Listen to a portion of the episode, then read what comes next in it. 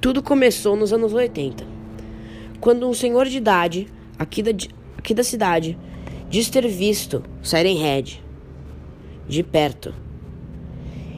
Esse senhor se chama Lúcio. Ele diz que depois desse dia ele nunca mais conseguiu dormir direito. Diz que tem um corpo gigante. Chega a ter a altura da árvore mais alta da floresta.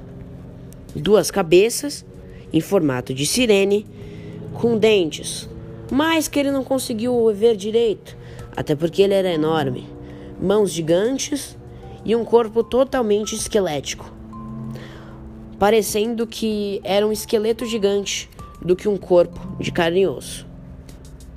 Mas agora fiquem com a entrevista que demos ao Lúcio. Você realmente viu ele?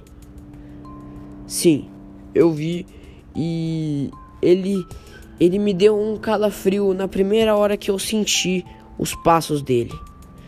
Porque o que eu vi não era normal. Claramente era um monstro e não uma brincadeira de criança como muitas pessoas daqui falam.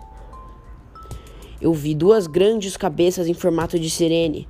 Eu não entendi direito, mas aquilo deu medo. Ele tinha dentes bem afiados, mas ainda assim eu não via a quantidade, até porque ele era gigante, né?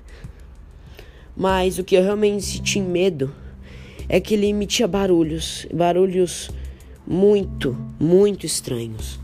Enquanto eu estava naquela floresta, eu ouvia gritos, gritos e mais gritos cada vez mais estranhos enquanto eu caminhava.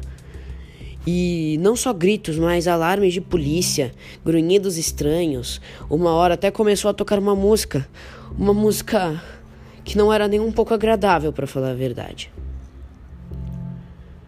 Bom, aquilo realmente é um monstro, pelo menos é o que eu acho. Ok.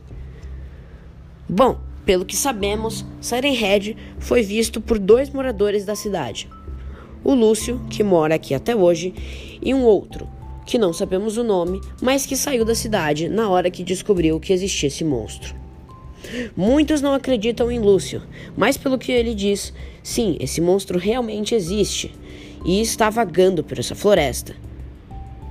Muito provavelmente, esses adolescentes desapareceram por causa, talvez, desse tal Siren Head, se ele mesmo existir, né?